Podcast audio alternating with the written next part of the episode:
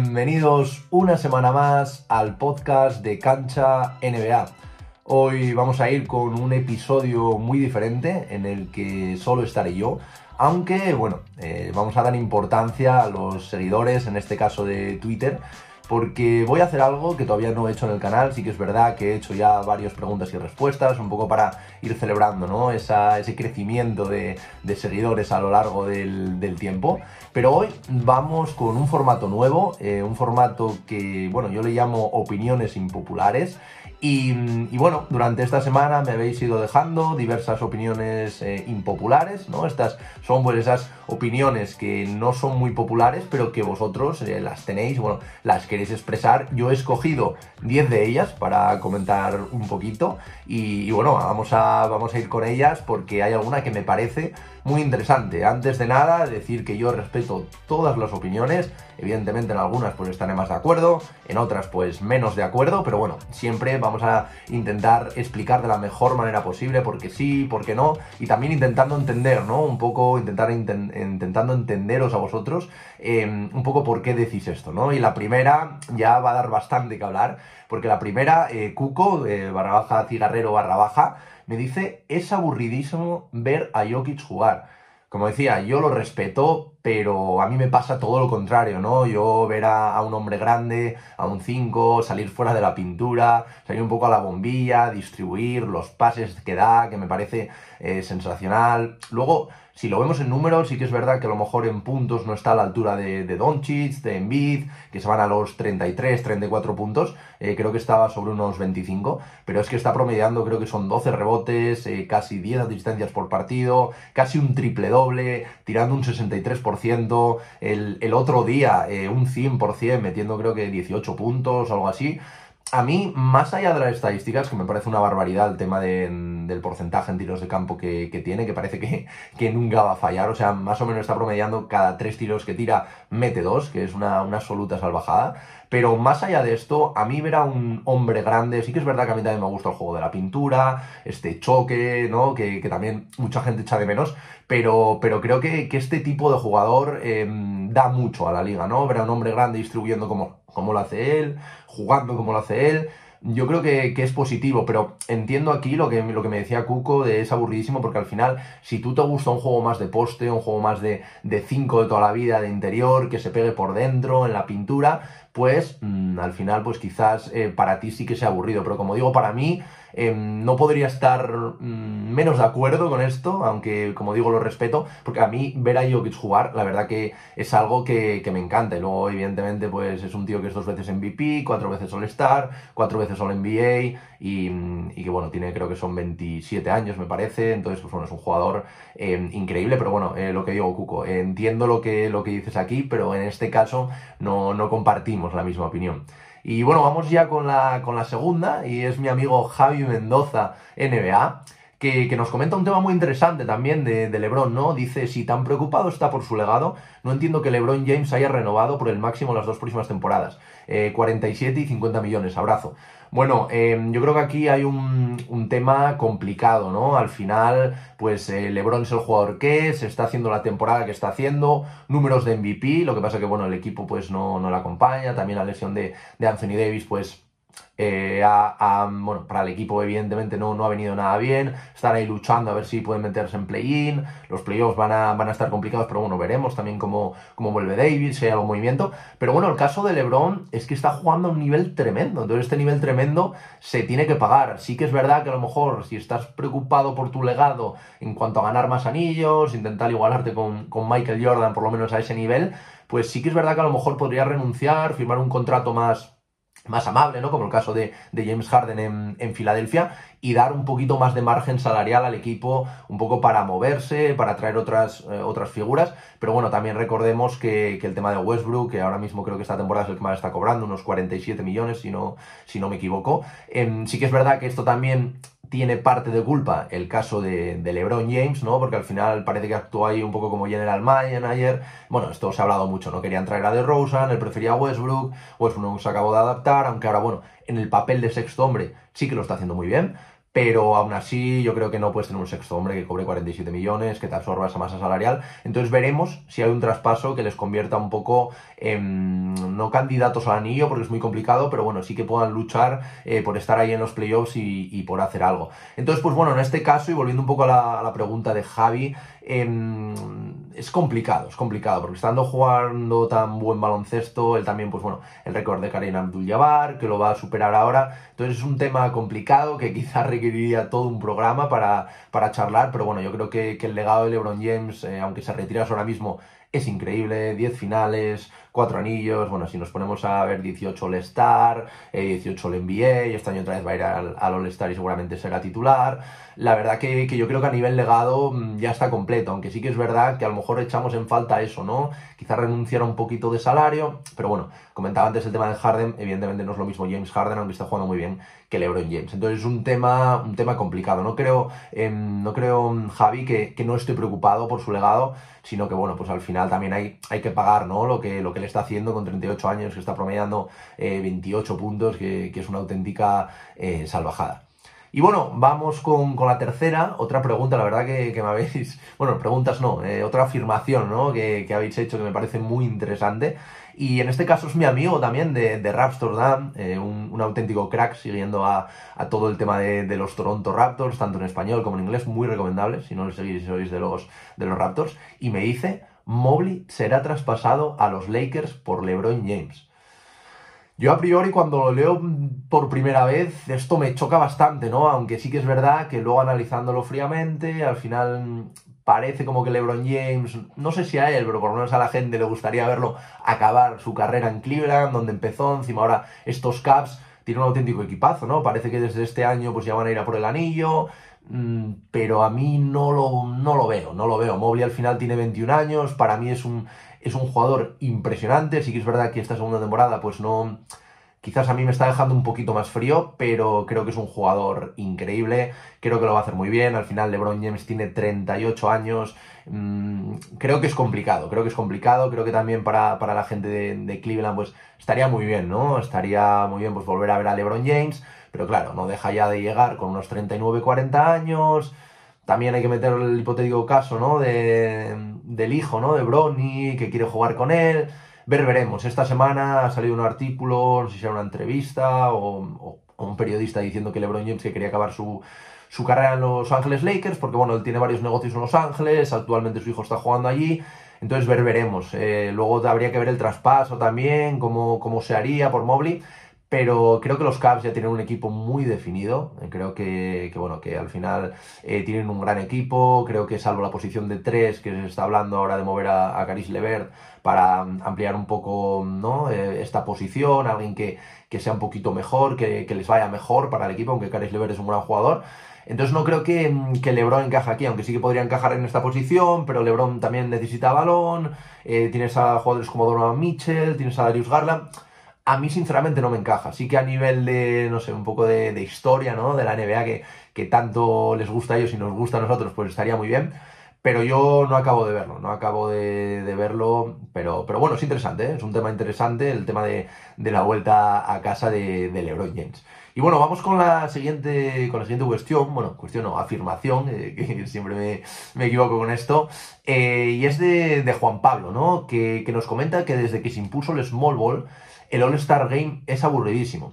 Bueno, como digo, yo siempre respeto todo lo que, todo lo que comentéis, pero en este caso también no estoy de acuerdo, ¿vale? Y no estoy de acuerdo, ¿por qué? Porque al final yo creo que, la NBA a lo largo de los años ha evolucionado, hemos pasado de una NBA en los 90 que era mucho más física, eh, a menos puntos, eh, jugador por dentro, alto, aunque bueno, sí que es verdad que ahora eh, pues los jugadores cada vez parecen como más altos, está saliendo el caso de Wambanyama, eh, jugadores eh, muy altos, salió el caso de Porzingis, salió el caso de Chet Holgren, que todavía no hemos tenido la, posibilidad de verlo en, Oklahoma, y entonces cada vez van siendo más altos, pero, pero el juego cada vez se va abriendo más, ¿no? Ahora estamos viendo los cuatro abiertos, los cinco abiertos, que dejan mucho espacio, se juega más al triple, entonces yo creo que al final eh, lo que nos dice aquí Juan Pablo puede ser verdad si tú te gusta más el juego interior, ¿no? Si te gusta más el juego interior, esos interiores, un poco como yo, el Embiid, ¿no? También de ahora que, que se pegan por dentro, si te gusta este juego, pues sí que es verdad que a lo mejor este juego tanto de triples,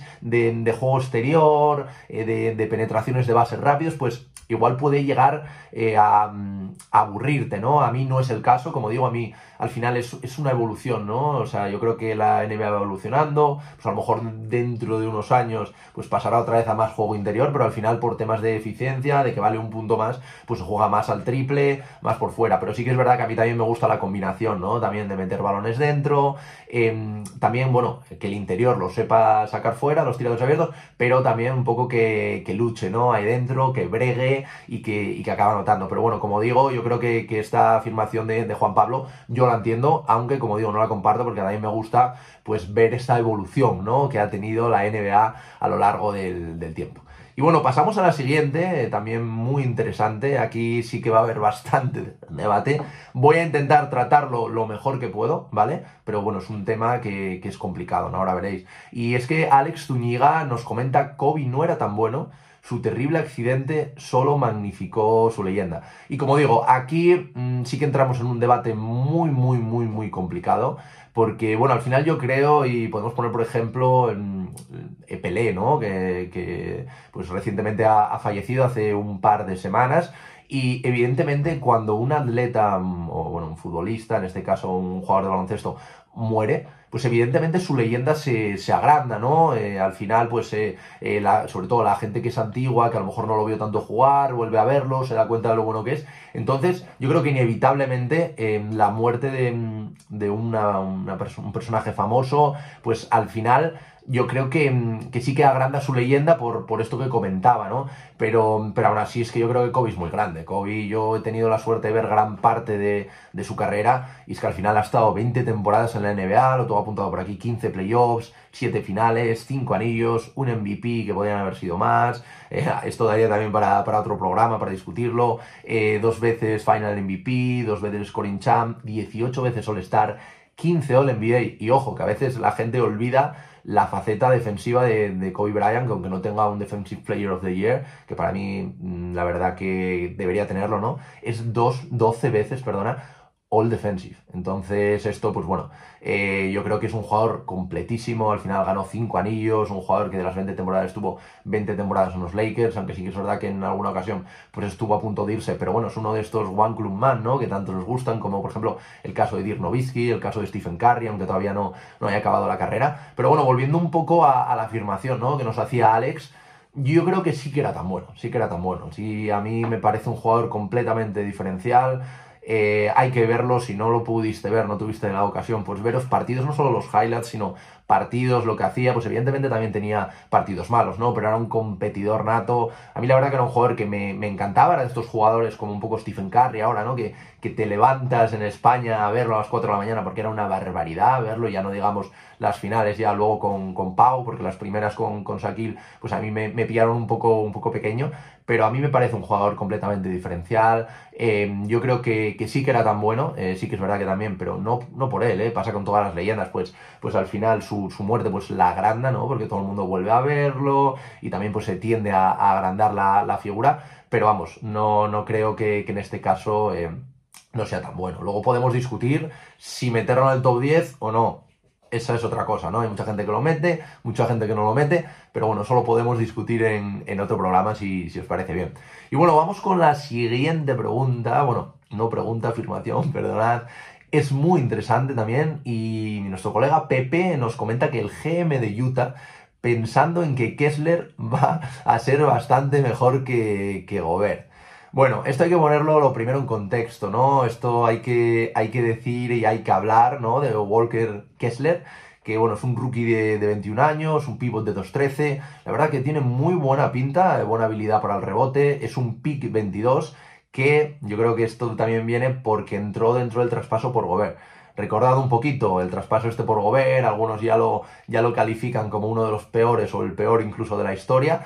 Y es que, que bueno, eh, para mandar a Gobert a, a, Minnesota, Minnesota dio a Malik Beasley, Patrick Beverly, Jared Vanderbilt, Leandro Bolmaro, Walker Kessler, porque era el pick 22 de, del draft, y aquí por aquí viene un poco esta, esta comparación, y las elecciones de primera ronda del draft de 2023, 2027 y 2029, la última con una protección top 5. Entonces yo creo que viene un poquito por aquí, porque también el otro día pues hizo un gran partido justo contra Minnesota, hizo como 20 puntos, 22 rebotes, que es una absoluta barbaridad, hacía un montón de años que, que esto no pasaba, pero bueno, también hay que decir que los Wolves me parece que estaban sin, sin Carl Anthony Towns, estaban sin Rudy Gobert, entonces pues bueno, tenían un poco desolada la zona, entonces aquí el rookie se puso las botas, pero ojo, tiene muy buena pinta lo, lo, que le hemos visto este año. Creo que puede ser un gran jugador. Pero bueno, yo creo que, que de ahí seguramente el de, de, Utah ahora mismo pues, pues ya, ya piense ¿no? Que, que, va a ser mejor que Rudy Gobert. Pero yo creo que es que el caso de Rudy Gobert es un caso muy complicado porque yo creo que es un jugador infravalorado y sobrevalorado a la vez, ¿no? No es ni tan malo ni tan bueno. Al final cuando hablas de Gobert estás hablando de un, un tres veces defensor del año dentro de la NBA Podemos entrar en que se lo merezca más, que se lo merezca menos, perfecto, pero tiene tres títulos. Eh, también una vez fue el máximo reboteador, una vez el máximo taponador, tres veces All-Star, dos veces All-NBA, seis veces All-Defensive, que esto está muy bien. Entonces yo creo, que, yo creo que al final es un jugador que evidentemente tiene sus limitaciones, pero mm, también yo creo que lo que comentábamos antes, ¿no? El tema de, haber nacido en esta época, la época del triple, la época de que el 5 tiene que salir fuera, yo creo que a este perfil le ha venido muy mal, porque es un perfil un poco más antiguo, ¿no? Eh, yo creo que a la hora de proteger el aro, de bajar rebotes, de poner tapones, es un jugador muy, muy bueno y muy, muy válido para, para cualquier equipo, un, un all-star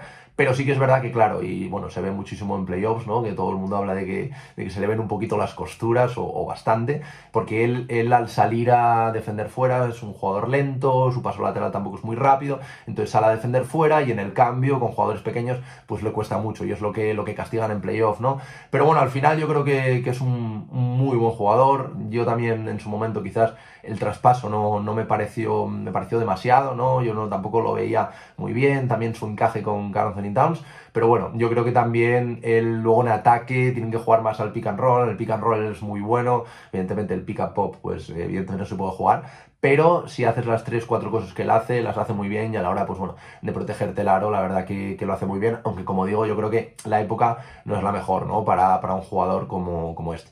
Y bueno, pasamos a la siguiente, que aquí también me ha tocado un poquito el alma, porque como sabéis, Damian Lillard para mí es un, un jugadorazo, me encanta, es uno de los jugadores que más me gustaría ver con un anillo, otro de esos One Club Men, ¿no? Que comentábamos antes, como el caso de Steve Curry, de, de Kobe Bryant, de Dirk Nowitzki de, y de tantos más.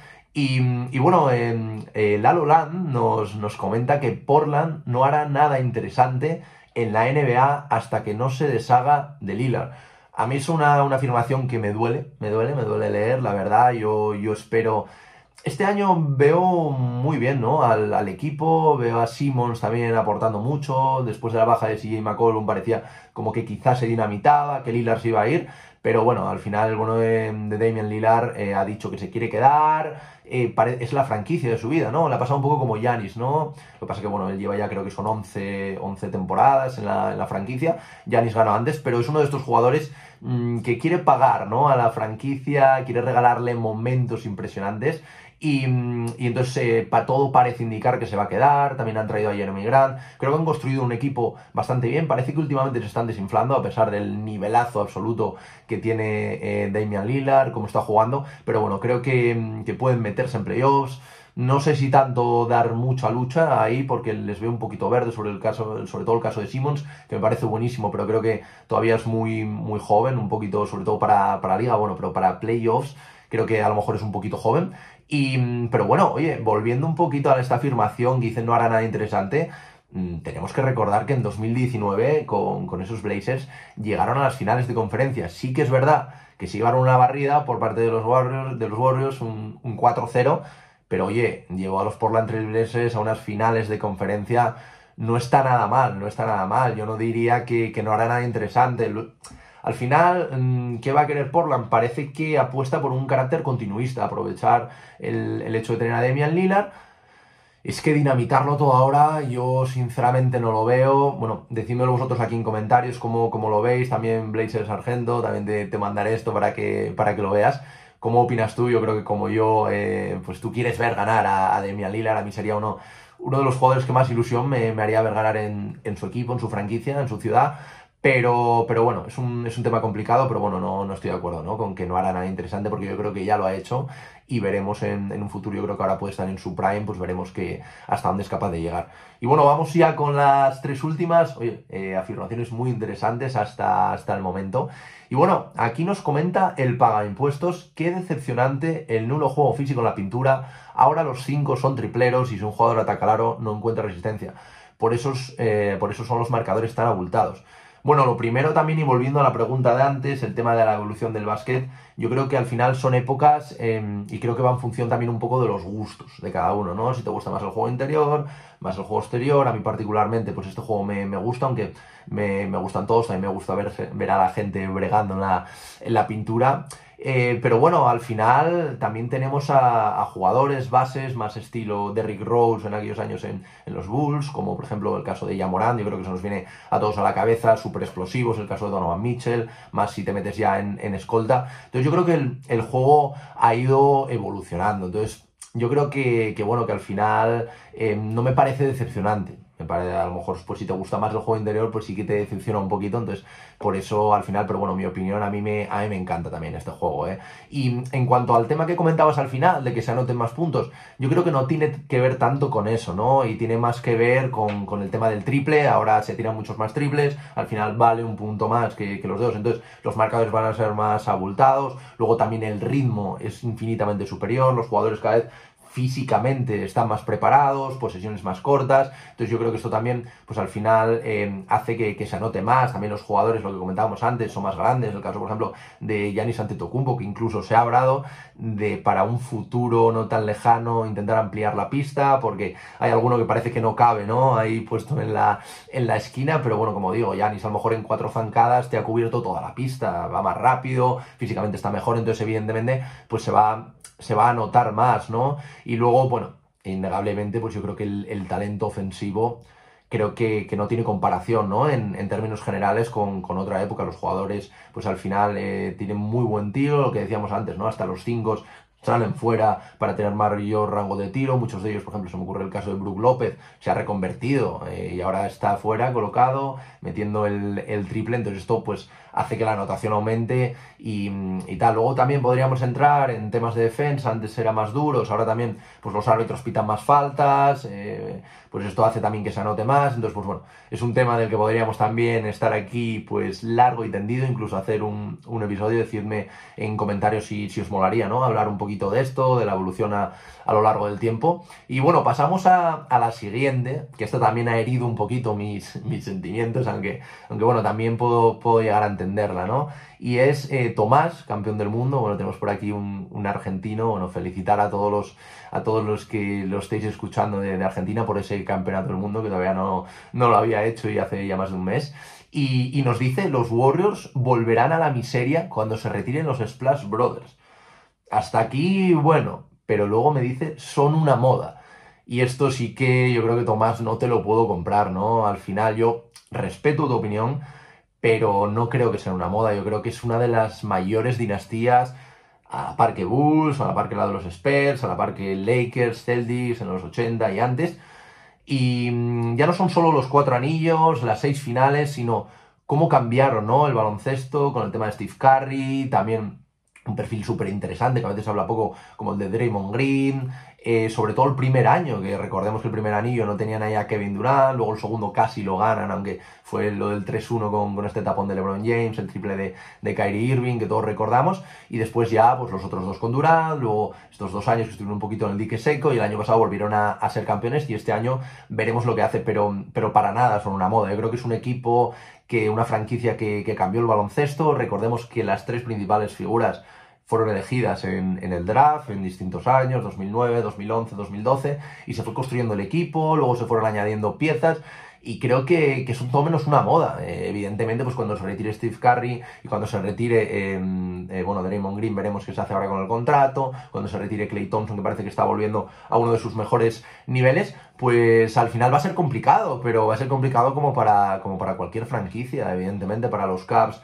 fue complicado cuando se fue Irving primero, cuando se fue eh, LeBron James, pero bueno, los Cavs en el caso lo han hecho muy bien y en pocos años pues se ha visto que, ya están ahí de contenders, ¿no? Otra vez en, el periodo de 3-4 años, eligiendo bien el draft, haciendo esfuerzos para traer a, a estrellas como Donovan Mitchell, entonces, pues bueno, pero evidentemente va a ser muy complicado cuando se vayan los Splash Brothers. ¿A quién queremos engañar, no? Seguidores de los Warriors. Pero vamos, mm, decir que esto es una moda, yo creo que, se aleja bastante de la realidad. Como digo, Tomás, eh, respeto todas las opiniones, todas las afirmaciones, pero yo en este caso tengo que decir que no, no estoy de acuerdo ¿no? con, la, con la palabra moda. Y bueno, vamos con la última, que es una pregunta un poquito histórica. Tengo que reconocer que aquí he tenido que tirar de meroteca porque no me ha tocado verlo, verlo jugar en directo. Eh, simplemente cuando era muy pequeño puedo tener alguna imagen, pero muy vaga. Entonces aquí he tenido que tirar, como digo, de meroteca, he tenido que, llamar a, Manu Planetario de, de NBA Adictos, que muchos de vosotros seguramente lo, lo, conozcáis,